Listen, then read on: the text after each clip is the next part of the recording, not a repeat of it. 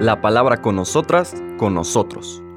Una reflexión de la palabra cotidiana en diálogo con el acontecer de la comunidad universitaria.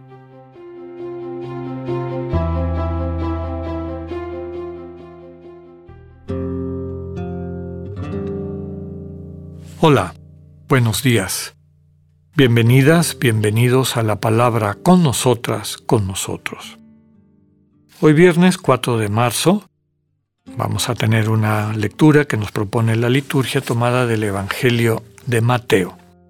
Ya les comentaba, lo hemos dicho en otras ocasiones, que cuando estamos en los tiempos litúrgicos fuertes, como es la cuaresma, como es la Pascua, como es el Adviento, como es la Navidad, en las lecturas diarias de los evangelios, en vez de ir siguiendo un evangelio, digamos, de capítulo en capítulo, se van tomando lecturas de todos los evangelios alrededor de temáticas.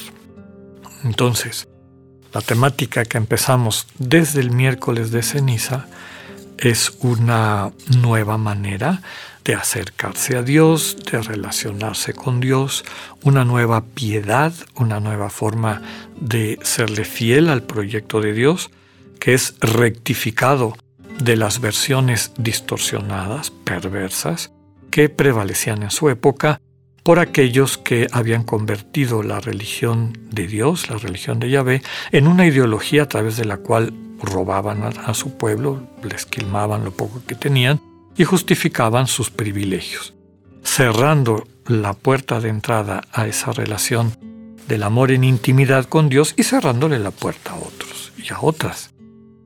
Ahora vamos a ver un texto también en ese sentido, tomado del Evangelio de San Mateo, pero un poquito más adelante, capítulo 9, versículos 14 al 15. Dice, En aquel tiempo los discípulos de Juan fueron a ver a Jesús y le preguntaron, ¿por qué tus discípulos no ayunan, mientras nosotros y los fariseos sí ayunamos? Jesús le respondió, ¿cómo pueden llevar luto los amigos del esposo mientras él está con ellos? Pero ya vendrán días en que les quitarán al esposo y entonces sí ayunarán. Palabra del Señor. Bueno, este texto que lo encontramos en Marcos mucho más antes, recordemos que la cronología de Marcos normalmente se asume como la cronología básica del devenir de la vida pública de la predicación del Señor. Marcos en su exposición empieza primero con grandes milagros de Jesús que le dan autoridad y después de un milagro en particular, o dentro de ese milagro en particular, que es la curación del paralítico, que el Señor vincula al perdón de los pecados, empiezan los conflictos con las autoridades. ¿Cómo que perdón de los pecados? ¿Quién crees que eres tú para perdonar los pecados? Y bueno, de ahí siguen una serie de conflictos con estas controversias, con estas autoridades, y no solamente las autoridades del judaísmo oficial, que son escribas, fariseos, doctores de la ley, algunos sacerdotes y levitas que pertenecían a la secta de los saduceos, sino también algunos de los que pertenecen a estas sectas que podríamos llamar del margen, sectas reformistas del judaísmo, entre los cuales están los discípulos de Juan, pero que mantienen muchas prácticas del judaísmo, digamos, principal, del judaísmo general. Una de ellas, el ayuno. Y entonces por eso vienen a ver a Jesús para criticar que sus discípulos no vivan estas vidas de renuncia, de, de ascesis, de purificación a través de estas prácticas, entre las cuales el ayuno era bastante importante. Y entonces le dicen al Señor, ¿por qué tus discípulos no ayunan? Nosotros sí ayunamos y los fariseos sí ayunan.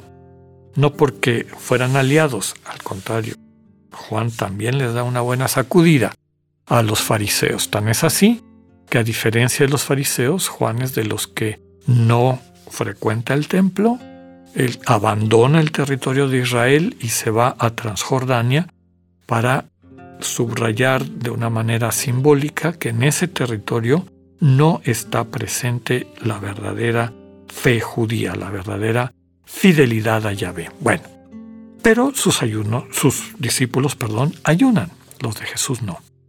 ¿Qué le responde el Señor? ¿Cómo pueden llevar luto los amigos del esposo mientras Él está con ellos? Es decir, mientras esta experiencia del amor compartido en intimidad es parte central de la vida del creyente, el ayuno en sí mismo no tiene sentido. Puede tener sentido, que es la segunda parte, vendrán días en que les quitarán al esposo y entonces sí ayunarán. No está hablando solamente de los tres días entre su muerte y resurrección, en el que pues, los discípulos pierden de vista esta presencia, pierden de conciencia esta presencia, sino está hablando de una realidad de la iglesia. Los amigos, las amigas del esposo, somos nosotros y nosotras. ¿Cuándo tiene sentido ayunar? Cuando percibimos que por cualquier razón, normalmente es por el egoísmo, hemos perdido este vínculo. Algo nos ha quitado al esposo. Algo nos ha quitado esta relación de comunión con el Señor. Ya comentaba ahorita que eso normalmente es nuestro egoísmo. El egoísmo que básicamente es poner nuestra confianza en objetos, objetos materiales, objetos psicológicos, objetos de referencia institucional y demás, como puede ser el poder, un puesto, etc. Y poner nuestra seguridad en ellos olvidándonos de las personas. Y si nos olvidamos de las personas, de nuestros hermanos y hermanas, significa que nos hemos olvidado de Dios. Y eso quiere decir que nos han quitado al esposo.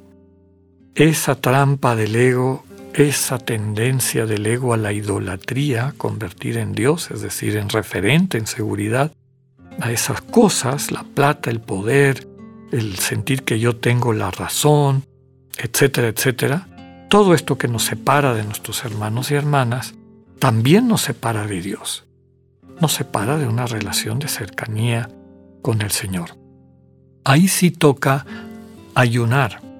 Y ayunar aquí aparece como un símbolo de todas las prácticas ascéticas que están muy vinculadas a este tiempo de cuaresma. Ascesis viene del griego askesis, que significa lucha o combate. ¿Contra qué estoy luchando o combatiendo? Contra mi ego, contra esta visión distorsionada de quién soy yo, que en el fondo está sustentada en un yo herido, que se trata de defender eh, tomando actitudes, asumiendo características que no son humanizantes, que no permiten que el amor crezca, ya sea convirtiéndose en victimario o, en víctima y aferrándose a cualquiera de estos roles o a cualquiera de los otros elementos, como puede ser el uso de recursos, como puede ser el reconocimiento de los demás, etc. ¿no? Entonces, ante esas situaciones, vale la pena entrar en lucha. Esa es la asquesis. Y vamos a luchar contra el ego. Hay dos tipos básicos de ascesis, de esa lucha. Una son las mortificaciones, entre las cuales está el ayuno. Vamos a hablar más de eso en los próximos días.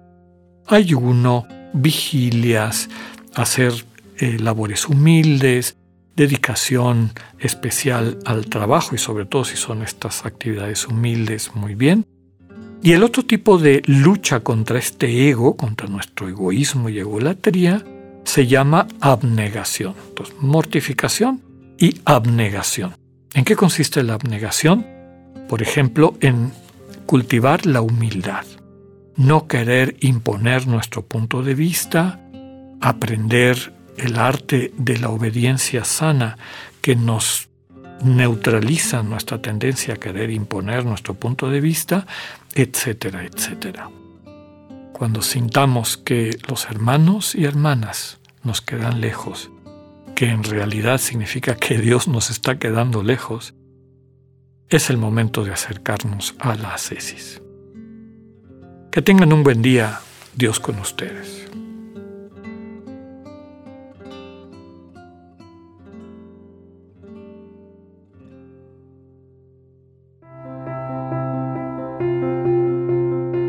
Acabamos de escuchar el mensaje del Padre Alexander Satirka.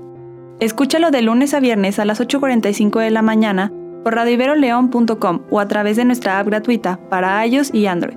Radivero León, no todo está dicho.